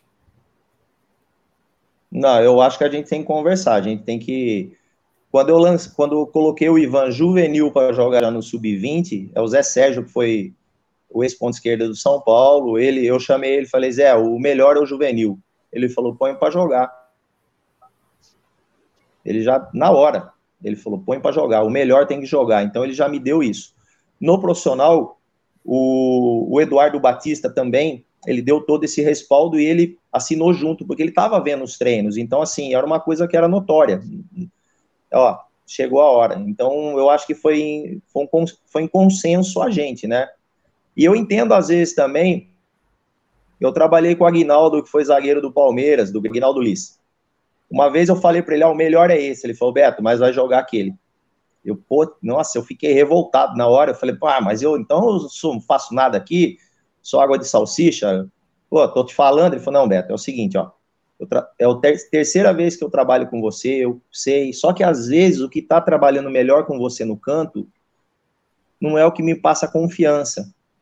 E no caso, o que me passa confiança é o outro ali, ó. Eu, eu quero ele, ele é mais velho, ele comanda vestiário, porque se ele errar amanhã, você não vai acontecer nada com você e eu vou ser mandado embora. Então, assim, ele também me fez uma reflexão grande sobre isso, que eu acho, tipo assim, ó, que como eu tô diariamente, eu, eu tenho que dar a, a, a opinião final, mas o Agnaldo, ele me colocou de um jeito que ele falou, pô, ele também tem o direito de escolher, por que não? Sim, né? Sim. Então é tudo muito complexo. Eu, e a gente e ele é meu amigo, assim, é um cara que a gente conversou muito de boa. Sem, talvez eu não sei se, se com outro treinador, se a gente não tivesse abertura, talvez podia ficar uma situação chata, achar que o cara não confia na gente, qualquer tipo de situação. Mas eu acho que a boa conversa do, do treinador de goleiro com, com, com o técnico mesmo, sem explicar os motivos, eu acho que eu acho que ela, ela, a gente consegue resolver tudo. Legal. A gente vai para a última rodada aqui de perguntas. Eu vou, a minha pergunta eu vou passar para o. É, aqui, guardei a informação. São duas perguntas. Eu acho que são simples. Você vai conseguir responder aí tranquilo, como se fosse uma pergunta só. A primeira é do Arnaldo Souza. É, se você acredita que a qualidade de vida do goleiro em formação fora do campo ajuda na sua evolução como goleiro de alto rendimento. Então, aqui está falando o seguinte: se eu entendi isso, né, Arnaldo? Se eu estiver errado aí, você pode entrar aí no chat e fazer observação. O jogador tem que se cuidar fora do campo para poder render no treinamento dentro do campo. E se isso interfere a vida fora do campo, interfere na vida dentro do campo. E se esse goleiro for baixinho, a vida dele vai ficar mais difícil ainda. Eu queria que você é, falasse para esses colegas e para nós, meu caro Betão, o que, que você acha da vida fora de campo que um goleiro tem que ter e como é que você é, enxerga essa questão da altura dele? Bom, assim, eu acho que é, é, o atleta ele tem que se cuidar em tudo, né? Hoje os detalhes eles eles são eles podem fazer toda a diferença, então entendeu? em alimentação, noites bem dormidas, e saber, eu cobro dos meninos ali que eles fossem fazer faculdade, falar inglês, então, pô, ficava em cima muita coisa, o Ivan, primeira coisa que ele fez quando já fez o contrato, já comprou o carro, eu fiquei 15 dias sem falar com ele, não era para comprar o carro, tem que comprar logo uma casa, fazer alguma coisa, então, essa situação, eu acho que a gente tem que ficar em cima e ensinar, né? Falar mesmo com, com eles, a gente tá o dia a dia. Com relação ao tamanho, eu acho que é assim, nada supera o talento, mas sem ficar em cima do muro. Hoje é critério de desempate.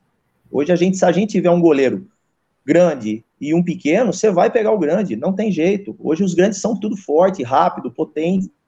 Também você consegue fazer isso mas o talento acima de tudo, porque a gente não pode ser, ser hipócrita de falar, ah, tem o Shoa no México, 1,84m.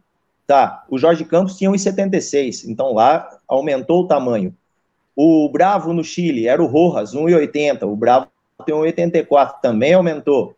O, o, o Navas, da Costa Rica, 1,84. Era o Conejo, 1,80. Então, todo, todo, todos esses que têm tradição, esses países de, de goleiros menores, também estão crescendo, também estão pegando goleiros mais altos, entendeu? Eu só acho que a gente não pode desperdiçar talento. Eu indiquei na ponte, quando a gente estava para tirar o Ivan e ser vendido, numa situação em 2018, eu indiquei o Tadeu do Goiás. Tadeu é um goleiro de 1,85m, para os padrões de hoje baixo. Mas eu acho talentoso. É um goleiro que eu traria para trabalhar comigo sem problema nenhum. Então, assim, não acho que dois centímetros fazem a diferença, mas que é critério hoje, no, no processo de seleção, é critério. Não adianta a gente mentir aqui e falar que não tem. Tem sim. A gente, a gente acaba selecionando os meninos, o que tem projeção, o que você acha que vai jogar no profissional, o que vai ter mercado para o clube. Então, isso faz parte do dia a dia, é o processo seletivo. Legal, Betão. Agora sim, vamos passar para o Cominote. Sua última pergunta ou suas considerações finais, meu caro Cominote? Libera o áudio aí. Bom, minhas considerações e a última pergunta. Primeiro, como eu te falei, foi um privilégio para nós ter você nessa noite, na live. Né, ah, a minha, minhas, minha pergunta seria o quê? Hoje, você vê que o mercado europeu está bem aquecido, fora do país. O que você acha dos treinadores hoje nossos, fora do país? O mercado é favorável, ele é um mercado que ele é bem é, como fala, produtivo para nós lá fora. Eles aceitam bastante o que nós temos aqui.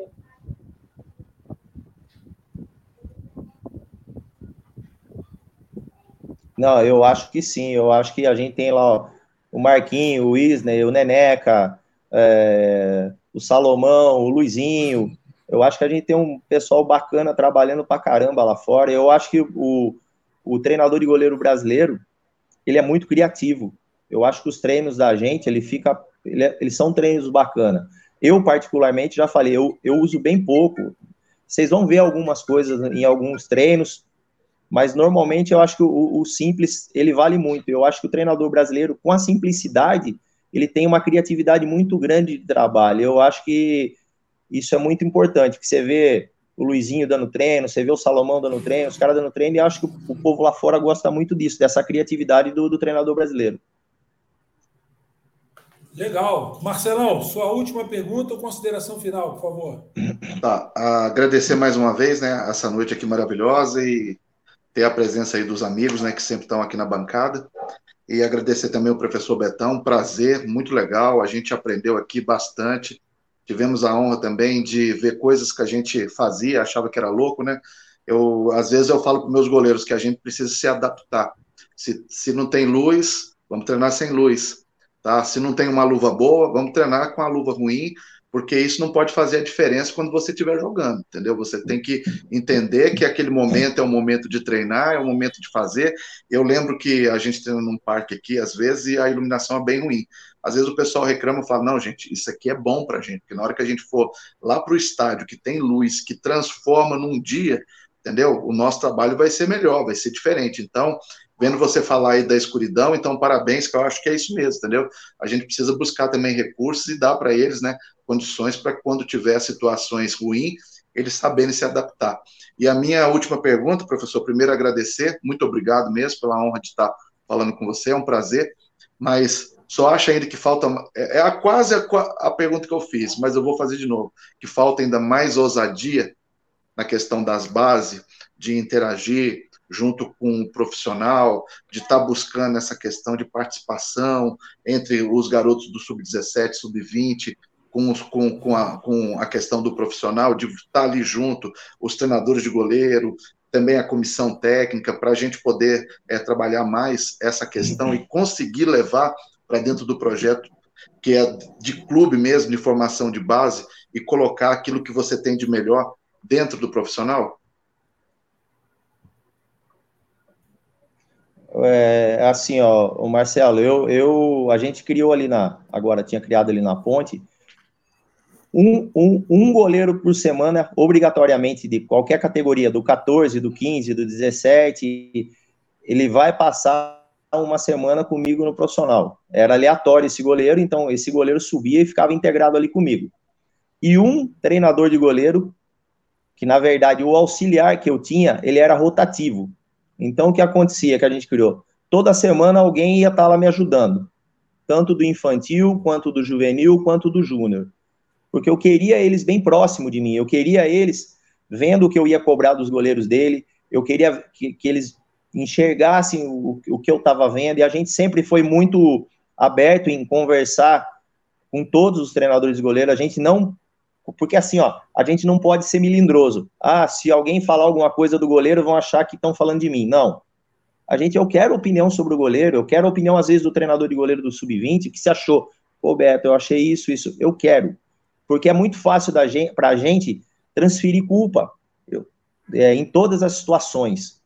É, ah, o goleiro errou no gol, a culpa é do zagueiro. Não, eu não treino o zagueiro, eu não quero saber se era do zagueiro. A opinião minha, ele ele estava bem posicionado, a posição corporal dele era boa, dava para ele sair, não dava, ele recuou. Eu tenho que analisar o goleiro em si.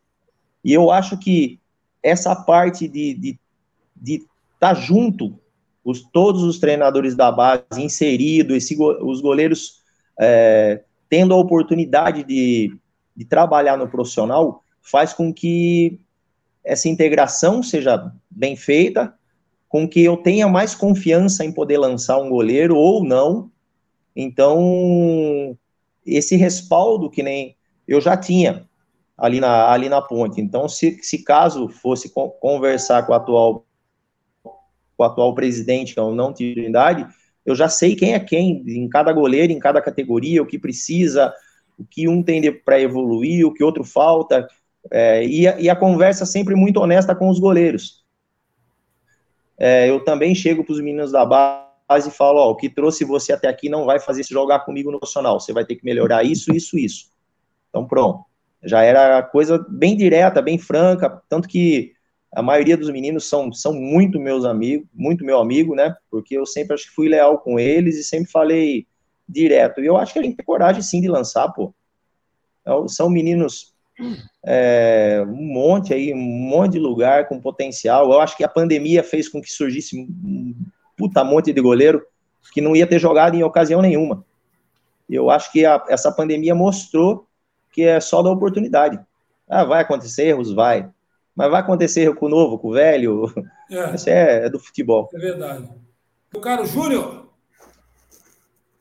Bom, Betão, é, eu vou fazer uma pergunta, cara, que e, assim, eu queria sua opinião com relação a isso. É, existe uma máxima no futebol, principalmente para os goleiros, que bola alçada na área, na pequena área, é do goleiro. Hoje, né? Hoje é, particularmente, não sei se é uma opinião minha, não sei se os demais eles, eles compartilham, eu acho que o goleiro, goleiro, né, sai pouco do gol. Ele tem pouca, é, é, eu vou chamar de atitude, né? Porque para mim, o goleiro sair do gol é muito mais atitude do que o treinamento que ele faz. Ele pode treinar, sei lá, ele pode treinar a semana inteira a saída do gol, mês inteiro a saída do gol, mas é a atitude dele que faz com que na partida ele vê que aquela área está cheia, ele saia do gol, ele entenda que tipo de bola ele pode sair do gol, né? É, se a bola está muito próxima, enfim.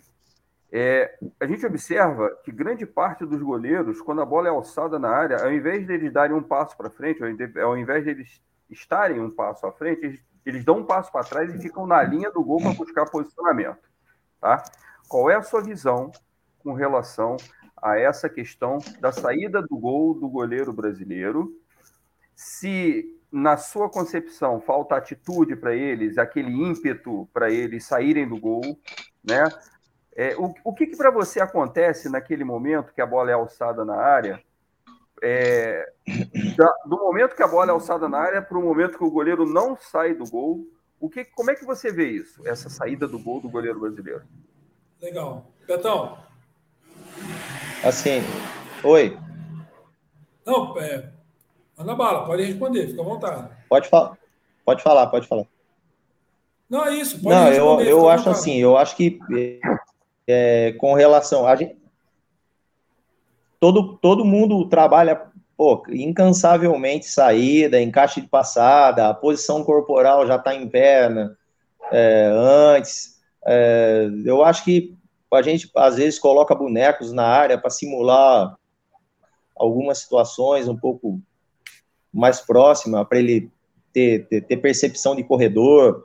Então, assim, é, eu, eu particularmente eu, eu bato nessa tecla, um pouco de coragem também porque eu passei por isso em um jogo contra o Santos, o Ivan errou uma saída e a gente tinha mais dois dias para enfrentar o Palmeiras. Eu fiz um treino específico e um pouco de chute, e no outro dia era o dia de fazer os cruzamentos. Eu não fiz. Eu não fiz. Amanhã é cruzamento? Não, não é cruzamento. Ah, porque você errou no, no, no, no gol, você acha que eu vou lotar você de cruzamento? Tem a ver com sua postura, com atitude, com leitura, com divisão de espaço. Atitude. Ele não leu a jogada corretamente, ele não ficou muito próximo à trave, se ele divide um pouquinho melhor o espaço, ele cuidava do gol e, e, e da área. Então, acho que assim, ó, essa percepção em tudo, essa atitude, eu acho que essa leitura deles, eles têm que ter melhor, eu cobro muito isso. Não adianta você ter um goleiro rápido que eles, eu, se ele não conseguir ler a jogada, pelo, pelo pela posição corporal do atacante, ele, ele enquadrou, a bola só passa ali. Tem que ler que a bola vai passar ali. Eles às vezes tomam um gol. Então, eu, eu, particularmente, eu acho que é, que é, muito mais atitude do que é coragem mesmo, tomar conta da área. Não é toda bola que cai dentro da, cai dentro da área que é do goleiro também. A gente sabe que às Sim. vezes a bola, os caras batem rápido, a gente tem ali uma montagem com pelo menos oito jogadores dentro da área e eles vêm com cinco, normalmente o time, às vezes com seis. Esses, esses seis invadem a área já determinado, um primeiro pau, outro aqui, outro na frente do goleiro. Então eles vão antes da batida. Então, se a bola for teoricamente nesse atleta, ele já está em vantagem ao goleiro. E o goleiro tem que, é minha, mas o cara já correu primeiro. Ele tem que ver se ele tem espaço, se dá tempo. Às vezes não é, não, não é tão fácil como falam mas eu ainda bato que um pouco mais de coragem eu acho que, que ajudaria bastante. Tá, deixa eu, só, deixa eu só fazer mais uma pergunta. Rapidinho, então, Júlio. Não, não, tá é rápido, não, é só com relação a isso mesmo.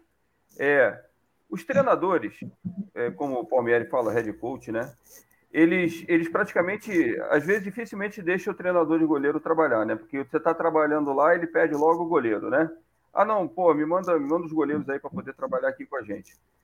É, o contrário é mais difícil, né? Porque para você fazer um trabalho, você botar boneco, boneco não, não, não devolve, né? Boneco só tá ali uma referência para o cara poder traçar posicionamento. É, o boneco não devolve movimento, o boneco não faz pressão, o boneco não sobe, né? o boneco não dá cotovelada, assim, cotovelada é modo de dizer. Então, dificilmente a gente consegue, no caso vocês, preparadores de goleiro, chamar o técnico e falar assim: oh, eu preciso lotar minha área aqui, agora é treino de cruzamento, vou treinar cruzamento aqui com os meus goleiros, né? Isso é mais complicado, não é? É, isso a gente não consegue, não. De verdade, a gente às vezes tem um tempo muito curto de trabalho. Às vezes o treinador dá 15 minutos para a gente e trabalhar, você tem que ir ali rápido, aí enquanto tá fazendo um tipo de trabalho lá, você pega dois aqui, vem, vem fazer para cá, quando ele vai do outro lado, você corre do outro lado. Se você deixar, você às vezes quase não trabalha. Eu procuro, tipo, marcar um pouco antes com os goleiros, eu sempre passo na academia e levo eles para o campo pelo menos uns 30 minutos antes. Então já era de hábito os goleiros entrarem um pouco antes. Aí eu fazia sempre o trabalho que eu queria com calma, já sabia o que o treinador ia fazer, mas a gente não consegue usar os atletas de linha, não. Até porque acho que só se você pediu os zagueiros ali para você montar uma linha para fazer alguma coisa, que o auxiliar mata a gente, ele já vai ficar com olho esquisito é para a gente. quando deveria ser. Porque se você quer fazer um treinamento disso, até para você posicionar, tá bom, o técnico faz. Mas o goleiro precisa desse tipo de treinamento, porque esse seria um correto tipo de treinamento de cruzamento. Porque você tem que simular a situação de jogo. Por mais que você bata na bola da melhor forma possível, coloque os bonecos posicionados ali da melhor forma possível, você não tem uma situação de jogo. Você só teria se você tivesse todos eles plantados na área. Era só isso. Beleza, meu caro Jair, se vira é que, na, é, que na, é que na verdade, é que na verdade, né, Júnior, depois dessa situação também, eles trabalham com, Pode? Eles trabalham com o grupo também. é, se vira nos 15, Betão. Tem 15 minutos para aquecer, para treinar, para integrar o goleiro no, no trabalho do, do, do, coach. E assim, você tem que usar a semana o que você tiver na mão para poder treinar seus goleiros. É, e, e, assim, a gente viveu muito tempo, se o Betão me permite dizer, a gente viveu muito tempo isolado do trabalho de campo. Com a exigência do goleiro ser inserido no modelo de jogo, é, é, é a moda agora, né? Com, essa exigência, o, o treinador de goleiro tem que se virar, a gente tem discutido isso aqui, ele tem que se virar, ir lá buscar, conversar com o treinador principal para integrar o goleiro na atividade e atividade tática, técnica, e, e, sem deixar de dar o trabalho técnico dele, porque eu já vi que o Betão é treinador de goleiro raiz.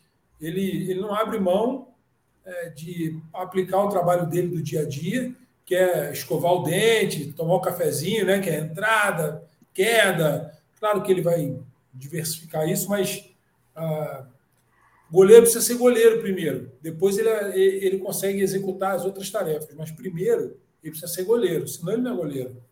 Então, dito isso, foi só, eu só quis emitir minha opinião. Eu quero passar para o Jair, para o Jair fazer ou a última pergunta, ou as considerações finais dele, e agradecer o pela colocação aí. Fica à vontade, mestre Jair. Obrigado.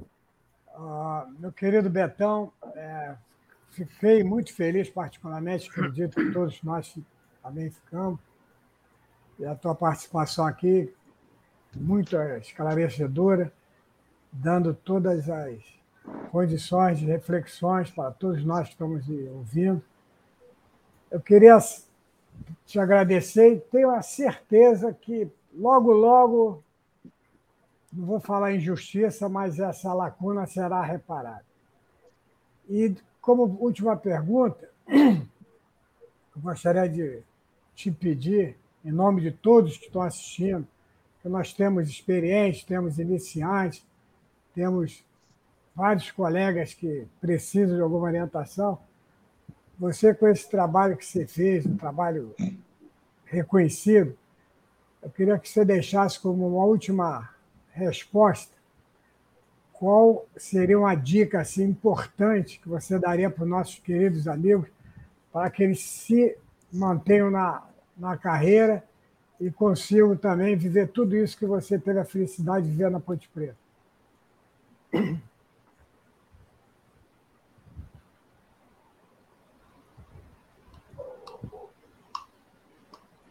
Bom, primeiro, assim, é, agradeço. Eu, quem tem a agradecer sou eu de estar aqui com vocês, tocando essa ideia, né? Muito bacana. E o, assim, é o conselho maior que eu posso dar é amar o que faz. Eu sempre amei treinar goleiro. Eu sempre gostei. Eu sempre quis treinar goleiro eu sempre quis estar junto com meus goleiros, eu sempre, então para mim é, é meu ganha-pão, é tudo, mas nunca foi dinheiro, sempre foi mais por amor mesmo. Eu tenho prazer no que eu faço. Então, para mim, toda vez que eu entro em campo, eu até falo para meus goleiros, falo, pô, eu não posso entrar com puta de um prazer, com puta vontade de dar treino e vocês mais ou menos. Eu quero seta para cima toda hora. Ficar com negócio de seta para baixo, preguiça, isso aí não me serve não. Então, eu acho que o conselho maior é amar o que faz ser, ser comprometido e ter um amor pela profissão. Eu acho que isso é mais valioso que tudo. Obrigado.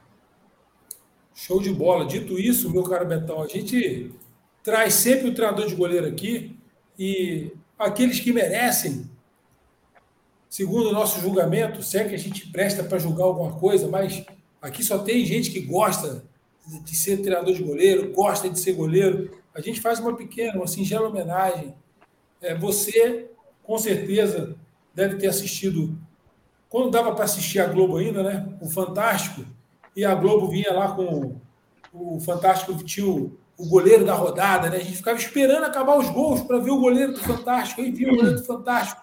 Caraca, era o melhor momento do domingo ali, quando o Léo Batista narrava né, as defesas do goleiro, que por essas e outras defesas, o Betão foi eleito aqui na BTG, o goleiro, a BTG.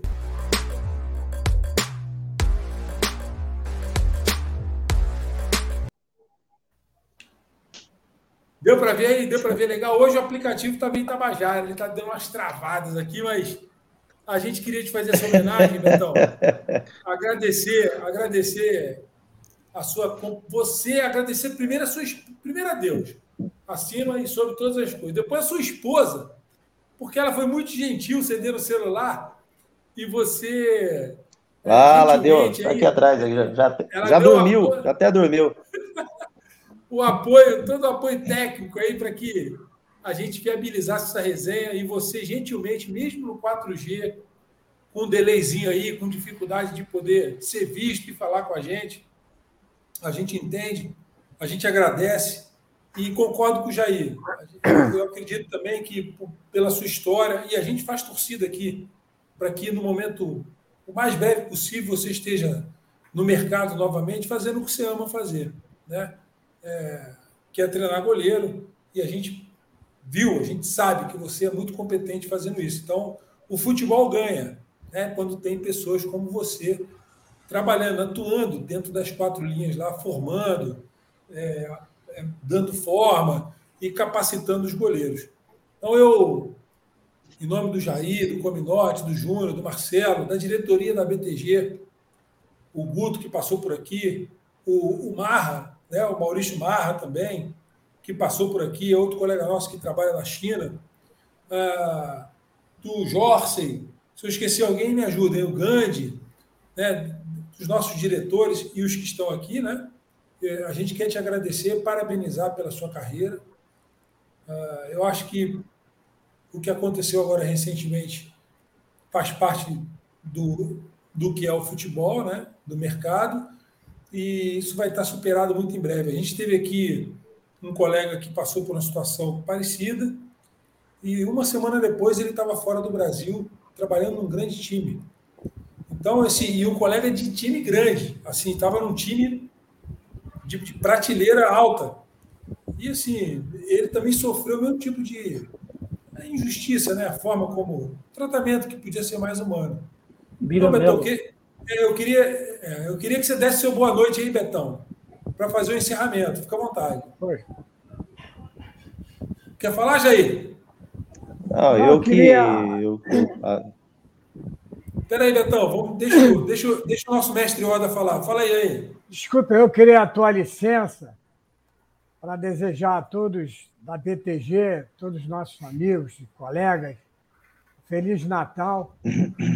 Que esse ano seja muito, mas muito de amor, que a gente possa fazer as reflexões que o tempo de pandemia nos impuseram. Nós mudamos e acredito que nosso comportamento tem que mudar, pensar mais no próximo, amar mais as pessoas e não esquecer do aniversário do nosso Pai Celestial, que é muito esquecido nessa data. E agradecer a oportunidade e desculpe eu passar à tua frente aí, porque eu gostaria de deixar isso registrado aqui.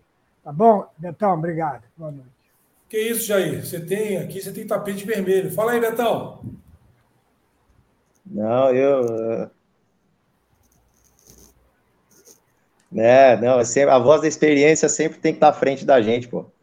É, pode tomar sempre o, a palavra, Jair. Mas assim, eu queria agradecer muito vocês, né, pelo, pelo carinho de todos, né, pela, pela, pelas perguntas, por, por tudo e por estar participando com vocês, sabe? Para mim é um prazer muito grande e espero que que tenham gostado também. E a hora que precisar de alguma coisa, pode contar comigo, tá bom? Obrigado. Nós é que agradecemos, Betão. Nota 10 para você, uma salva de palmas aí para o Betão, pela carreira, né, pela forma como se comporta, pelo trabalho que faz. Você está de parabéns aí. Agradecer também ao Wagner Moraes, ao Sérgio Marola, ao Guto, Gutão, que esteve aqui, o Márcio Silva, Fabinho Achida, Rogemar Monteiro, Ítalo Baraldi, Mariano Félix, é, Anara Matos, uh, Gilmar Dé, Fabinho Yashida, né? Leonardo Lopes, Ivan Almeida, uh, Tiago Leal, o Márcio Silva, o Marra, né, que a gente citou aqui, Vandomar Dionísio, Olha, rapaz, gente, graças a Deus aí, cada dia que passa, a gente está emplacando mais gente aqui nas nossas lives.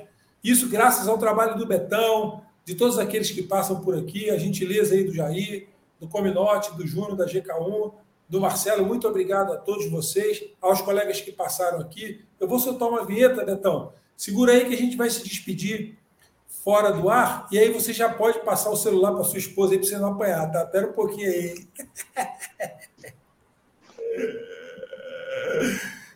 Vou soltar aqui, vou soltar aqui.